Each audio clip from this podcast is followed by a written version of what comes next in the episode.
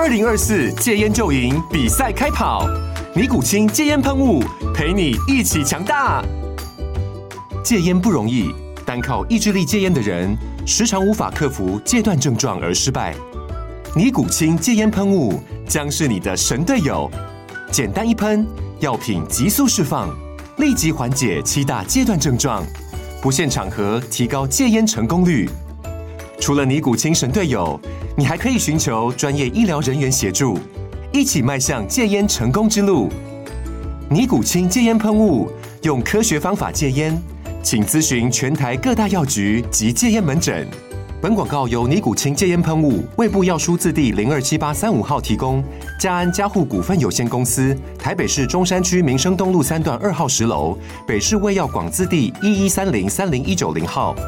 尼古清戒烟喷雾，相伴每个新开始。天哪，时间不够，事情老是做不完，怎么办？别担心，就让高校人生商学院每周陪你充充电，找到方法不抱怨。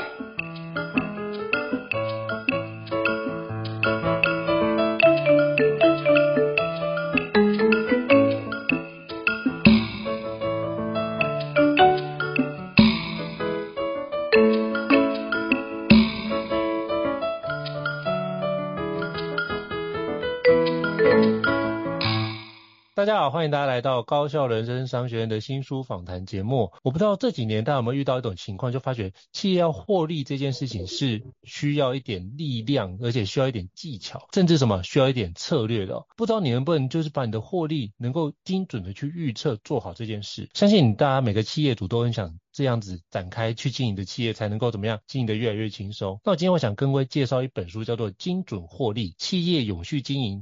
利润极大化的商业模式秘诀哦，那这本书也是我非常非常崇拜的老师哦，就是联圣企管的陈宗贤老师所写的哦。这本书呢，我发觉就是帮助我在协助经营家里面腰果生意，我觉得做得很不错的一个诠释。那我发觉很多的需要的一个环节，我自己跟长辈沟通，可能发觉长辈常常会觉得什么啊。别跟他们在啊，就不知道说这件事情要怎么做，他们比较清楚。那我想说，透过陈老师所写的一个内容来去跟长辈分享，长辈就觉得比较能够去说服长辈哦。那因为陈老师也担任过超过七十一家企业集团的一个执行长，我觉得今天非常荣幸的邀请到陈忠贤老师来跟我们分享一下。这个新书的内容，那我们欢迎陈忠贤老师。Hello，陈老师您好。你好，谢谢大家，也谢谢您的邀请，很高兴跟大家一起来分享，谢谢。是非常感谢，就是陈老师的莅临哦。那是不是可以邀请陈老师简单做一下自我介绍，让大家可以多认识您一点呢？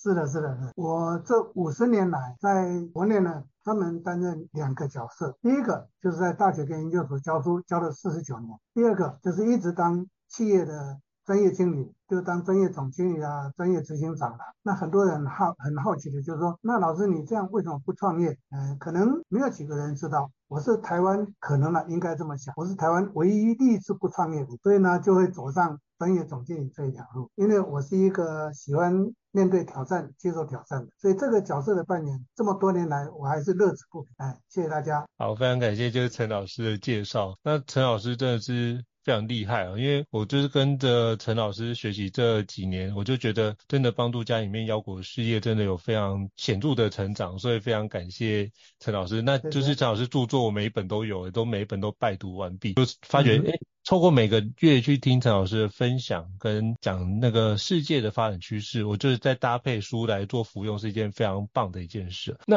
是不是可以邀请陈老师跟我们介绍一下，当初怎么会想要写这本？精准获利是因为什么样的一个契机呢？是不是可以邀请老师跟我们分享一下背后的小故事？好，呃，其实我是有一个志业，应该说，反正年纪也七十几了，大了，就一直想把脑袋的东西留下来。哎，很多人常常这样跟我讲说，老师你是我们台湾的国宝。我说讲国宝不敢当了。那他说真的真的，因为没有人像你这样各行各业都主持过、经营过、辅导过。然后呢，你能不能？哎，找个时间，把你这么多年来的一些心路历程跟心得整理出来分享给大家。所以到目前为止，我是出了四十六本书。那刚刚呃赵主任主持人所提到的这本书是我的第四十六本，哎，也就是在今年八月份刚刚出版。那出整理这本书的最主要用意，正如书名所提到的，精准创立因为我在很多课程上都告诉学员这一句话：企业经营没有创造利润是罪恶的。那如何创造利润？所以在这一本书里面，我就把各个面向跟细节，以及所有的企业如何在短短的三年的时间里面快速的翻转几十倍上去的一些过程整理出来给大家。另外，第二个重点，这本书最大的特色就是我举了我所主持过跟辅导过的一些企业的案例，嗯，总共有二十一个案例呢，要整理出来，简单、重点、扼要的提供给读者们做参考。这等于是让大家除了看到我所做的分享之外，也能够立刻有几个案例做见证，免得说就只有讲。很多人常常告诉我为什么要称我做国宝，我说不敢当。他说没有，真的，老师你客气了。如果你是在存在学校教书，那你是教授；如果你是存在企业界经营，那是经营者。可是台湾真的找不到第二个，又是教授又是经营者，而且是专业经理，所以一定有很多值得大家参考的地方。这就是写这本书最重要的一个动机，哎，跟大家做报告。谢谢。好，非常感谢陈老师，就是如此无私的把这么多就是过去辅导的经验都跟我们分享。因为其实包括我在读每个企业的那个集团的一些，比如说有梦最美，或者用所谓的策略地图去展开愿景，其实这包含像联华也是全世界最大的工业电脑的一个大厂哦，那正成也是台湾最大的影视代理商，包括我所有设备都是跟正成买的，所以我就觉得说 这个环节真的是。真的帮助非常大，而且里面好几间客户我都觉得哦，刚好有机会用其他的角度或培训也去协助过，就觉得老师的都在前面做完梳理，我们再去后面再去做培训，就会把很多事情接上，都是一个非常棒。所以我就了解前面的前因后果，所以就真的非常感谢老师写的这本书，而且真的是写得很透彻哦。但我也想请教老师哦，读者要怎么样运用老师写的这本新书呢？因为其实这本新书有几个框架，包含什么？行销啊，那怎么做短链的优势啊？那怎么样有通路啊？再就是我们如何去透过 M&A 并购的方式把联盟迅速扩大，以及如何借力使力。老师会建议读者怎么样去去使用这本著作跟阅读这本著作，他要从我们用怎么样的角度切入呢？是不是可以邀请老师跟我们分享一下？OK，呃，其实跟这本书相关的，我有其他的八本著作，就在谈各个一个企业经营的时候的各个面向，在各个功能里面的一些。呃，困扰啦，该如何去解决的？我把那个书定成为叫做问题 Q&A 的八十则。那除了那本书之外，这本精准创立最重要的是，我把企业经营的各个功能面向做了一个章节的区分，然后在每一个章节功能里面呢，去提到一个企业在经营上，在这个功能章节的过程上面应该注意些。其实我是把最新的一些方法跟趋势放进去，而这一些方法跟趋势都是。我在最近这十五年来所运用的一些新的一些经营的模式。好，那每一个经营的模式，我在每一章节里面呢，都做了详细的一个叙述跟说明。之外，我就举每一个相关的案例。这样的话，我相信读者在看每一个章节的时候，都能够看到一个举证，那比较容易能够啊去体会跟印证。那我写书有一个习惯，我不太喜欢光讲一个理论观念，我比较喜欢分享那一些。How to do 怎么做的一些实务的方法，所以这个是跟大家做报告的。是，非常感谢老师哦。因为其实我那时候在读老师的内容，就觉得哇，前面有相关的一个概念的说明，然后马上什么，如果概念说明无法被说服，那马上举一个真实案例，而且是很详细的真实案例，透过真实案例直接佐证。所以像我那时候在阅读的时候，第一篇我是先顺顺的读，可我发现读完之后，我在读第二次的时候，我是先直接读案例，然后反过来看哪个地方。去对照我目前企业里面有哪个地方做得不好，直接把那个地方圈起来，那个地方就是我接下来可以改进的点。我第二次是这样来读老师的内容，然后再再回过来去看那老师原先写的概念，有没有哪个地方我们理解有偏误，或者是理解有一些缺失，赶快把它补上，透过扫盲的方式把这件事补上。所以我就觉得老师写的著作真的是是帮助很大，是值得反复咀嚼的。每次念我都觉得有不一样的收获跟学习这样子。对对对，不错不错，谢谢。其实我刚刚跟大家分享到，包括我在讲课也是一样，我不会跟大家谈理论观念。我常常讲课都会讲这一句话：想要知道一些理论观念，买书回去看，到学校去上教授的课，上我的课或看我的书，绝对要得到的一个效果是，我会跟大家来谈这个状况要如何去克服，这个状况的前因后果是如何，那我们应该如何去面对？如何去解决。我想所有的读者看这本书，如果能够像你用这个方法来解读的话，那就快速的能够去呃理会到我所要传达的重点。好，谢谢老师。好，那我也想请教陈老师，其实像现在啊，就是商场上非常竞争嘛，那每个产业其实基本上都竞争非常激烈，嗯、而且基本上就是供过于求。那在这样的一个情况之下，您认为身为经营者，在经营企业最重要的商业策略是什么？是不是可以邀请老师跟我们谈谈这一块？OK，呃，其实，在十一世纪的这个第三个十年开始，从二零二零年之后，全世界进入了一个非常新的一个变化。那我个人推估、嗯、AI 再进来，那这个蜕变就会更快。那在这个过程上头呢，我要呼吁所有的朋友们，不管你是呃很有经验的经营者，或者是你是二代接班的，或者是你是新创业的经营者。那你一定要了解到的一个重点，那就是在面对到这个新的时代，我们如何用新的方法来面对。我上课或者是写书，我都强调一句话：经验不是不好，可是大家要了解，经验是在过去的环境之中累积起来有效的方法。但是这个有效的方法在新的这个时代环境不一样，那个方法可能不切实际。所以呢，要不断的转念、转变跟转型。所以在这个过程上，我都会比较。鼓励所有的企业的经营者，不管你是老中青各个世代都一样，要不断的接受新的东西，因为现在的市场上主消主力的消费群已经是新时代，新时代的主力消费群跟传统时代是完全不一样啊！我打一个简单的用经济学的概念来讲啊，传统时代买东西都是偏耐久财的思考。什么叫做耐久财？耐久财就是新三年旧三年，修修补补再三年。反正就不会想要去替换，可是新时代不同，嗯、新时代是哎新三件旧三件，不断不断的再三件，那这个意思就是求新求变是新时代。那在这个过程上头，任何的商品提供者必须要面对的一个情况，这就是最新行销的领域教我们的叫做 C to B，从消费者的需求、想要跟需要的观点来看，我们如何去满足。市场的消费者的需求，我讲的消费者可能是原物料的消费者、零组件的消费者、成品的消费者、消费性产品的消费者，统称都叫做消费者。如果你没有去关注到客户的需求或者市场的需求的话，那你只是很专业在做你喜欢的，那就变成什么画地自限、井蛙之见，关在实验室里面，哎，去创造出。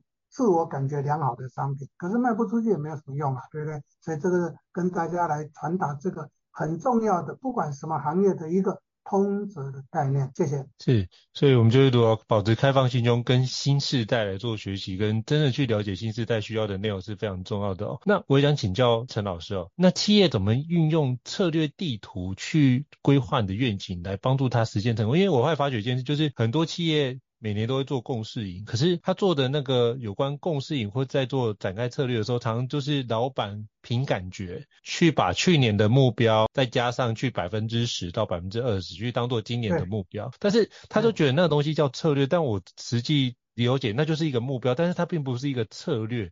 那老板怎么去把这件事情能够落地，以及在使用策略地图有没有哪些环节是老板经常会出现的迷失呢？OK，你刚刚的叙述太棒了，这就是台湾百分之九十九的企业的通病。嗯，他们知道要去定目标，可是那个目标都是怎么样？都是没有什么想法，然后看当下的状态。可是经营又不能没有成长，所以呢就会加个二十个 percent、十个 percent。但是我倡导的策略地图不是这样子，我倡导的策略地图呢，之所以叫策略地图，其实这是有缘由的。哎，容许我花一点时间跟大家做报告。我是在一九七三年的时候就开始倡导中长期一个企业的中长期发展目标跟计划。那什么叫做中长期？中期就是三年，长期就是五年。那现在我的策略地图的中长期是拉高到五年到十年，那三年就变成了短期啊。所以在一九七三年我是倡导中长期，那一直到二零零四年的时候，美国哈佛大学的两位教授就是。Norton 跟 Kaplan 他们出版了一本书，那一本书就叫做策略地图。嗯，所以我看到这本书的时候如获至宝。这里面写的跟我在经经营了二十多年来的方法完全一样，所以就很当然，人家创造了一个名词，我就好的我就要学起来用，所以我就把我所倡导的中长期发展目标计划改名为叫做策略地图。简单的讲，一个企业一定要做策略地图，不管我们企业的规模是大中小微都一样。那步骤要怎么做呢？第一个步骤一定要从外部经营的环境，那个 pastel，就是从政治啦、经济啦、产业啦各方面的，包括市场各方面的环境的变化的。过去、现在、未来。过去我们有资料，现在我们看得到，未来我们要去推估。第二个，从企业的内部的经营分析，就是我倡导的 HPA，就是历史路径分析。企业应该拿过去的三年到五年，用曲线变化来观察。好，透过这两个观察跟检视，那我们就要来规划我们的企业未来的经营的这个蓝图。这个蓝本就要三年、五年、十年。所以啊、我在主持企业的过程上头。对不起啊，稍微容许多做一些赘述哈。我在经营企业的过程上头呢，都有一个习惯，每当我签约进去组织一个企业，那我一定会提出这个企业的策略地图。我通常都是定五年的策略地图，跟老板、跟股东、跟董事会去做述职简报。那意思就是说，你们找我当总经理或者执行长，我要怎么去帮你经营这个企业未来的这一个一年到五年，那。要把企你企业带到什么样的一个境界，创造几倍的成长，尽力创造多少倍，然后培养一个接班团队，那公司呢在市场上要成为业界的前三大，这一些我都做承诺。很多人不敢承诺，我是一个勇于承诺的经营者，这就是为什么这将近五十年来当过七十一家。很多人说，老师你怎么当这么多家？那都是你怎么去找这些公司？我说对不起，我从来不需要找。case 都是这一些公司自动找我，甚至我曾经在书本里头也谈到，像大学光学老板等了我十年，为什么？因为我同一个行业绝对在这一个十年之内不接第二家，所以我组织过宝岛眼镜，后来帮宝岛并购小林眼镜，再接大学光学，所以这个就是很多企业会台湾话讲假后倒修果盆，就是口碑行销这样过来，所以呢。规划策略地图是经营企业非常重要的一个蓝本。很多企业呢都是靠经验，都是靠过一天算一天，然后事到临头再来想对策。所以这样经并没有错，但是呢，关键是在什么？常常就会变成头痛医头，脚痛医脚，就会手忙脚乱。但是策略地图带给我们的好处，是我们经过整个的布达沟通，全公司的人都有这个共识，然后。再把它变成为年度的目标跟执行计划，那如此一来，就会变成大家会在这个过程上去承诺、去承接目标，因为他们知道目标是怎么来的。那他们呢，也经过沟通确认这个目标他是可以做得到的，然后他们提出他们的执行计划，这就是我在经营企业的基本的方法。所以策略地图对我来讲是非常好用，而且我从一九七三年用到现在。不是只有我组织的企业，我辅导的企业，我都在做这种推广，甚至于现在都会开策略地图十多班的课，关键就在这里。OK，对，谢谢老师哦，因为我觉得导入策略地图。不容易，可是如果你导成功的话，其实你就有一个脉络可以去依循。所以我觉得一开始做策略地图的前期的沟通是一个非常重要的关键哦。那是否邀请老师请教老师一下，就是在导入策略地图之前呢、有没有什么样前置作业会需要先做好？那这样的话，企业主在往下推进的时候，不会遇到是层层的阻碍，而是觉得说这件事情。员工不会觉得这件事情都是老板的事，老板一时兴起，今天要考 OKR，明天要考策略地图，后天可能要导 另外一个新的 AI 的工具，就就可能是老板一头热，但是员工觉得啊算了，那就是应付老板做完这件事。我们如何让员工愿意一起推进，而不要变成是一种应付的心态？可以请教老师，我们又该怎么处理呢？OK，呃，策略地图的这个导入的过程跟架构跟应该注意的事项是这样子，首先。要去做我们过去的经营的检讨，包括整个过去的这个环境变化的一个整个的回顾，这个动作非常重要。为什么？成语有一句话这么讲：“见古知今。”嗯，那我在经营企业，再加上我在高中的时候就研究完中外历史，所以我对历史超级的着迷。啊，我上 CEO 班常常会在 CEO 班的过程上会谈一些历史的典故来引证企业的经营。古语既然这么告诉我们说“见古知今”。意思就是说，我们不要去重蹈覆辙，我们可以学习过去成功的一些方法，然后在未来面对各种不同的情境的时候，那我们可以去导用。所以第一个重点一定要做过去的检讨，第二个重点步骤一定要做未来的经营环境的一个了解跟解析。所以为什么在 CEO 班会跟学员来分享企业经营情势的分析？原因是台湾非常多的企业忽略的现在跟未来的走向。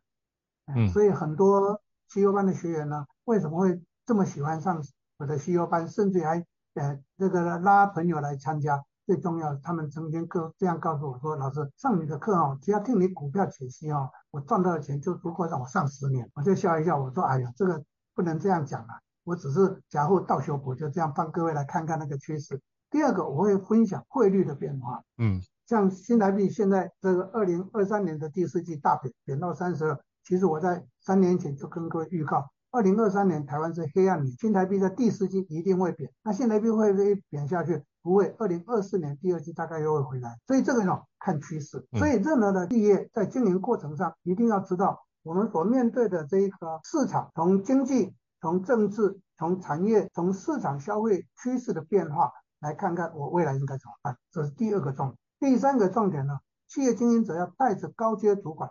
共同来讨论我们策略地图的架构，就是目标。因为目标一个人想不太会准确，可是参与者来一起来讨论，可能各位会说：“哎呀，人多嘴杂。”其实人多嘴杂，往坏的想是不好了，往好的想是对的了。为什么？因为它是一面镜子，我们没想到的，别人想到，别人看到，他就会去做提醒。所以要集思广益，共同决策来设定我们的目标，这是第三个步骤。第四个步骤呢？那目标 CEO 就要把所有的主管干部集合起来，去布达我们的策略地图。这个布达下去的时候，那大家就会了解我们为什么会有现在策略地图不是一年的哦，是三到五年的哦。我们就会知道我们公司未来会变成怎么样，我们公司未来必须要变成怎么样。那为什么是这个必须？那就要说清楚讲明白之后，由后期主管带着团队去执行。去拟定他们的对策策略，所以目标下来就战略，战略是非常重要的一个根本。然后由执行团队去定出他们要执行的对策跟策略。那如此一来，从上到下，第一，大家目标一致；第二，大家认同；第三，大家写出来也等于是做报告、做简报。我刚刚用了一个名称叫数字简报，他做的简报。等于他在做 commitment，他在做承诺，所以为什么很多人也很好奇，老师为什么一个企业在你手上短短的三年之内就会翻几十倍，甚至于最高最高一百三十九倍？你是有什么魔法？我说不是魔法，是让执行团队呢有共识，那个动力就产生。可是台湾一般的大中小微企业都不是，都是看那个经营者，那个叫英雄主义，他一个人喊，大家就跟着跑。可是问题是跑久了。也常常会想说啊，为什么要这样跑？他、啊、累了就原地踏步休息一下。然后结果呢，带头跑的人一直跑过去，回头一看后面没有跟上来，他就常他这些老板就会跟我抱怨，老师为什么这么可怜？我们靠回头一看，没有一个人懂我的心都跟上来。我说不是，是因为他们不晓得为何而跑，他们跟着跑，这是一时冲动，因为是领导者嘛，必须跟着跑。跑久了以后你不会累，他们会累啊，他们累了就想要休息一下，他们就会开始怀疑。他怎么这么厉害，跑得那么有劲？那、啊、我怎么这么跑不动？跟各位报告，那叫做动力。嗯，关键是没有那个动力啊，所以策略地图的成败关键在于动力。啊，那个目标要大家认同，就会有动力。OK，是，谢谢老师的精辟的分享。所以先目标让彼此都能够认同，然后第二部分是。让员工有动力。那我发觉，就之前在念稻盛和夫先生的书的时候，它里面提到三种人，一种叫自然人，就自己就会产生动力；这种叫他然人，就是我需要激励他人去产生动力；那一种叫不然人，就是你怎么跟他做，他就装死，完全装睡就叫不醒。那其实基本上企业里面大部分员工都属于他然人，就是你要去激励他去做一些事。那创业家大部分都自然人比较多，不然你不会去创业这件事。那我还发觉，就是你要让他然人去。能够推进，很多时候是你需要有一些 incentive，就是你那些激励的因子必须做好，嗯、不管是保健因子或激励因子，你必须做好，导致什么，让他愿意前进。而最明显就是什么，就是加薪，然后加奖金以及你的升迁管道，一定要把这三件事情跟你的目标绑定在一起，不然的话你怎么做，只能靠你的热情去展现，但是久而久之它也会衰退，就也不会再往下前进的。对，我觉得这是老师刚刚讲的，我想说整合一下之前所读到的内容，来做一个跟大家分享。那是不是可以邀请老师举一个成功案例，跟我们分享一下如何运用书里面的一些商业策略来实践我们的一个营收跟获利成长？是不是邀请老师跟我们分享一下？OK，我在这边呢，呃，举几个例子给大家参考哈，从国内跟国外的举例。国内的案例呢，就是在一九八六年的时候，我组织八大眼镜。那组织八大眼镜呢，第一个月我就之后呢，整个规划清楚之后，我就召开供应商会议。那供应商会议呢，座谈会了，我就跟大家讲，第一跟大家认识，哎，从今以后我组织宝岛眼镜，那宝岛眼镜要怎么经营，未来的发展方向是什么，跟他们做了一个简报之后，我就跟他们提出第二个重点的要求，今后想要跟我宝岛配合，拜托你们在一个月内要成立台中跟高雄分公司。那当然就有人很好奇的问说，为什以前都不需要，为什么现在要？我说今后。我要实施一个非常重要的策略，那就是一天交件。以前在配眼镜，在那个年代，大概要五天到七天才能够交件，因为要吊片子啦，要磨镜片啦，要验光啦，要配镜啦等等的。可是我在那一年在宝岛提出了一个经营的战略，那就是一天交件。嗯，也就因为一天交接，让我在第一年让宝岛成长了九倍。九倍之后就变成台湾第一大眼镜连锁，在那个时候，台湾的眼镜连锁，宝岛不是第一大，第一大是德恩堂，第二大是洪恩。可是现在各位可以看，德恩堂还在，没有过去的气势，洪恩慢慢慢慢的消失掉。可是宝岛呢，一枝独秀，现在三百多家。OK，那就在那个地方，我胜出的关键就是一天交钱，因为人家眼镜看不到。他没有办法等你五天七天了。那现在你知道吗？因为我的一天交件的这个经营的模式，这个策略，现在日本进到台湾来的这两大眼镜连锁，这个 On d e s 跟这个进呢，他们就是二十分钟交件。对。所以跟我们发现到，快、很准这三个字是经营上头的非常重要的要信守的一个原则。这是第一个案例。第二个案例呢，我们来谈国际市场，因为我相信，呃，你的客户群一定有些是做外贸的，啊，不管他是制造业或买卖业，反正就是做外贸。这个是我在经营 ViewSonic 做电脑 Monitor 的时候，在一九九五年，当时我在全世界设了十八个 Bonded Warehouse，不是我自己去设，我跟当时全世界最大的荷兰的 Netdoor 它是一个非常大的物流公司，那因为物流公司的关系，所以它有船队，它有这个货柜，哎，它也在全世界各大港口都有它的保税发货仓。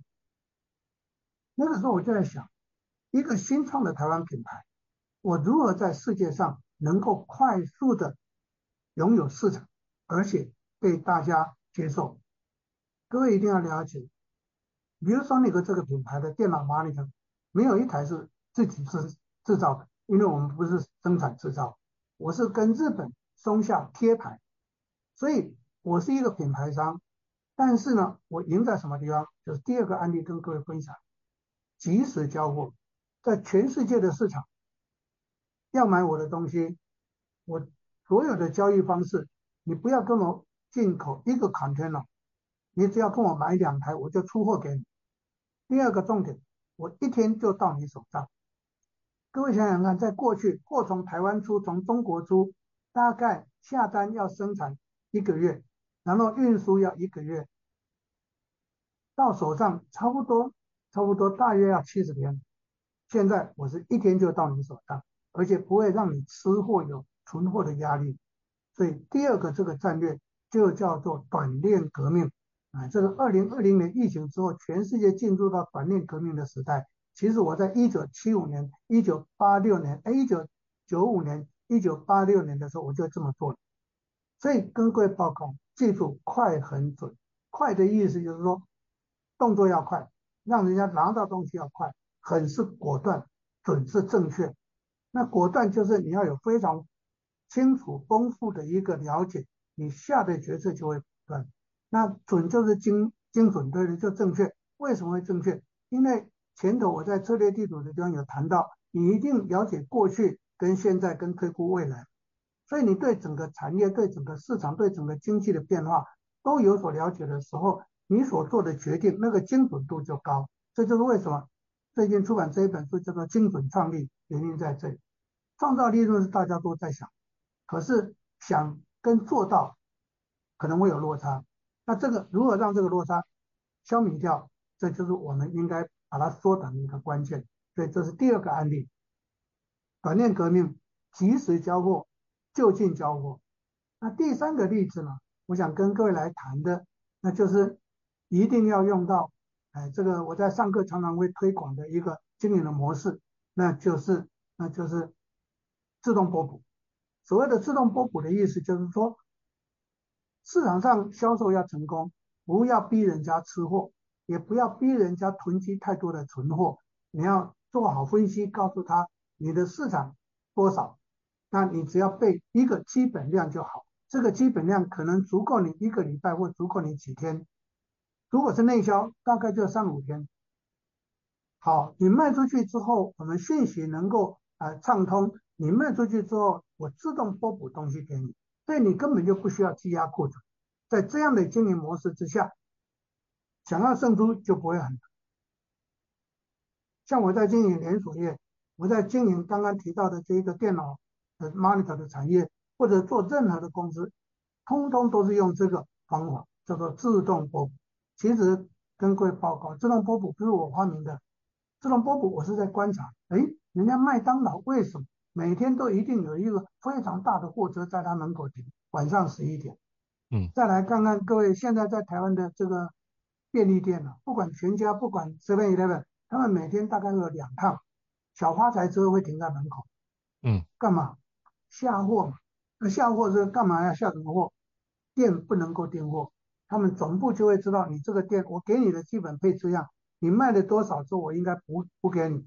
所以大家。各司其所，各发挥所长，那压力就减少。我们全力来运用我们最最擅长的动作来做的话，那贩卖的人全心去贩卖，去考虑市场，去注意到客群经营；备货的人全力去看现在市场上周转率高的是哪些，我应该怎么来备货。所以在产销规划上面成功的话，那我相信这一些的运作。就会非常非常的顺啊，这是举三个例子给大家做参考。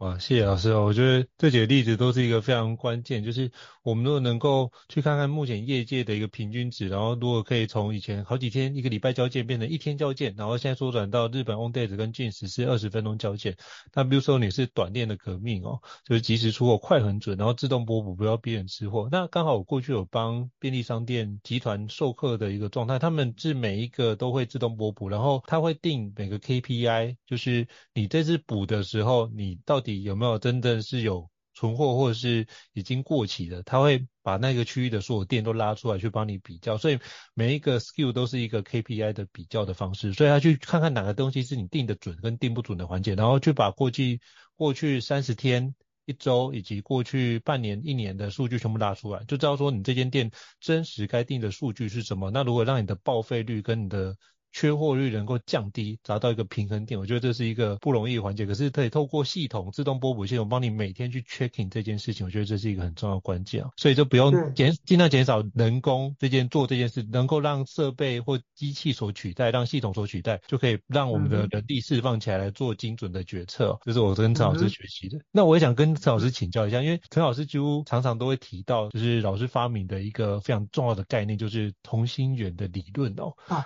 就是是可以邀请导师跟我们举个案例，如何用同心圆的概念跟理论来增加企业的获益跟企业的利润呢？OK，呃，同心圆其实是我多年经营企业的一个心得。我今天在前头跟大家分享到，如何去承诺老板或董事会三年之内帮公司成长几十倍、上百。那当时呢，所有的人听了都觉得笑话，怎么可能？我们公司经营了二十年，才不过成长三倍，你要成长十倍、三十倍、一百倍，这就是我。我整理出来的心得，所以我在倡导同心圆理论。同心圆理论的方法运作是什么？我们的本业是第一个人，这大家最熟悉。可是呢，所有的的企业几乎都困在那个第一个圆的地方，那就只守本业，那寻求想要业绩成长不是不可能，很努力多少都会成长，只要稍微跟市场贴近的话都会成长。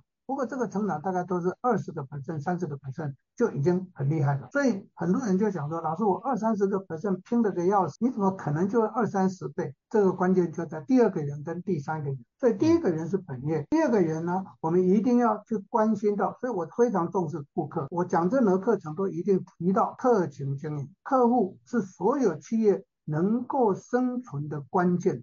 所以他是衣食父母，可是很多人呢犯了一个错误，就是自己非常的专业，我的技术超厉害，我的技能超厉害的，我的创意超厉害的。你这三个厉害是，你是一个 creator，你是一个创意者，你是一个拥有技术的，可是你所拥有的创意、技术或技能没有跟市场贴近的话，你变成孤芳自赏。那我的同学的第二个人就是在告诉大家，你应该多去关心顾客。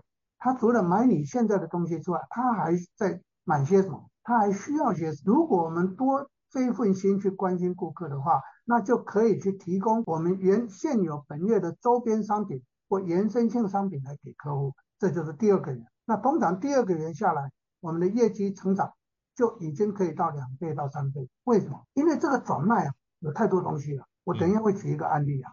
到第三个圆的时候，就跨异业。跨异业是大家所没去想过的。异业的意思就是说，这个客户除了买我现在的东西，以及延伸周边，这个我一般人都会想得到。客户还需要什么？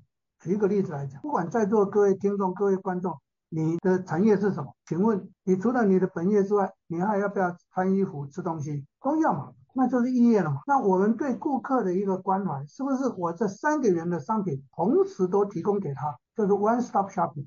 一次构筑，一次满足。我先讲这个趋势。现阶段台湾什么样子的一个啊销销售的环境是最好的？告诉各位，百货公司量贩商城、大商城哦，百货公司量贩商城跟复合店是最好的。嗯，街边的专卖店一家一家的没落。各位朋友们，你可以去看日本三井到台湾来，是不是三井的这一个 Outlet Mall？除了桃园开之外，台中开了，高雄开了。然后他看到，嗯，台湾年轻人的购买力很强，他就推 LaLaport，LaLaport，台中开了，台北开了，高雄开了，高雄啊开在什么地方？高雄开在大大力百货、大立伊势丹。所以呢，他在台湾这一个 LaLaport 会开五个据点。另外，日本有一个非常夯的平价的这一个连锁，海外的只有一个国家有，台湾那个叫唐吉诃德。唐吉诃德第一个店在台北西门町，夯得不得了，疫情他照样客满。生意好的不得了，现在台中开了，唐吉诃德在台中老虎城开了，高雄也进去了，他要在台湾开七个点。好，这个代表什么？代表 one stop shop。我消费者我一次到这个地方就满足了。可是如果想要五样东西，过去的是不是要找五个地方？我要走的个累了个半死，要提的累了个半死。所以这就是 one stop shopping 的概念。我是从 one stop shopping 延伸出来同心圆理论的应用。好，那我这边举一个例子，举我这一辈子呢最成功的一个案例。哎，三年增长一百三十九倍，然后把这个公司带上市。这个公司我接的时候，在一九八九年，他做电脑滑，想光做电脑滑鼠。虽然我一年之内把它经营成为全世界第二大电脑滑鼠厂，可是我就在想，那客户呢，常常就跟我讲说，哎，我现在从你们台湾呢买的这些东西呢，我能不能跟麻烦你帮我并柜？哎，这个点子引发我一个思考，他为什么要并柜？我去看看他并柜并了什么东西，原来。他 joystick 也买 motobo 也买，VGA 卡也买。那因为我老鼠占大宗，所以他就买这些并柜。我就知道了，为什么买我电脑滑鼠的公司或经销商一定也会买电脑周边产品。所以我就开始保进来这些东西，跟各位报告。我第一年业绩就增长三十九倍，第二年再加上在全世界我就这样拓展出去，第二年就成长了到九十倍。第三年当然饱和的时候，成长幅度就越来越少了，就变成又多了。三十九倍，所以就变成一百三十九倍是这样来，所以这个是一个例子。另外一个例子呢，我上课常常讲，阿寿皮鞋也卖年菜，很多人就觉得这是不可思议的。我说有什么好不可思议的？我当时跟阿寿讲，你的主客群都是上班妇女，他们很辛苦，又要上班回去逢年过节要做家事要煮菜，累得个半死，全家坐在那边，他在厨房忙了个半死，为什么不让他也穿得漂漂亮亮的，跟大家同时坐下来，哎？这个聚餐，然后呢，逢年过节呢，又能够穿比较好的衣服，轻轻松松的。对，年菜是这样的，他说在每年的一月份，光是年菜就可以做几千万，你想想看，业绩不无小补，不是吗？他做的什么？他服务他的客户群而已啊。所以各位，这没有什么大秘密，没有什么大道理。问题是，你有没有将心比心，站在客户的立场上去帮客户来设想，如何让顾客能够得到非常好的满意。这个是一个关键。最后我举一个例子，台湾零售流通业里面最厉害的保养，保养是所有女生一定会进去逛的一个店，它是一个大复合店。保养什么都有，保养最重要就冷气很冷，所以夏天的时候生意超好。你知道为什么？因为外面热了个半死，我去那边逛又可以享受冷气啊。在座各位，这就是站在客户消费者的立场上去设想。所以我的同学员，你说就从这么一个出发点，不管你做内销，不管你做零售流通业。管你做外销产业，通通都是相同的概念。跟大家做分享报告。好，非常感谢，就是陈老师的精辟的分享哦。如果各位听众觉得高校人商学院不错的话，也欢迎在 Apple Podcast 平台上面给我们五星按赞哦。你的支持对我们来说是一个很大的鼓励哦。那我真的非常强烈，大家可以好好去阅读，就是陈老师的新书《精准获利：企业永续经营利润极大化的商业模式秘诀》。老师今天讲到大概十分记不到，但我觉得都是很精华的片段。非常感谢老师无私跟我们分享，会把这个连结放在这集 Podcast 单位当中，提供给各位听众做个参考。也希望各位拜读可以让你的事业可以真的如此的精准获利，并且永续经营。再次感谢陈老师，谢谢，那我们下次见，拜拜。谢谢，谢谢，拜拜。高校人生商学院，掌握人生选择权。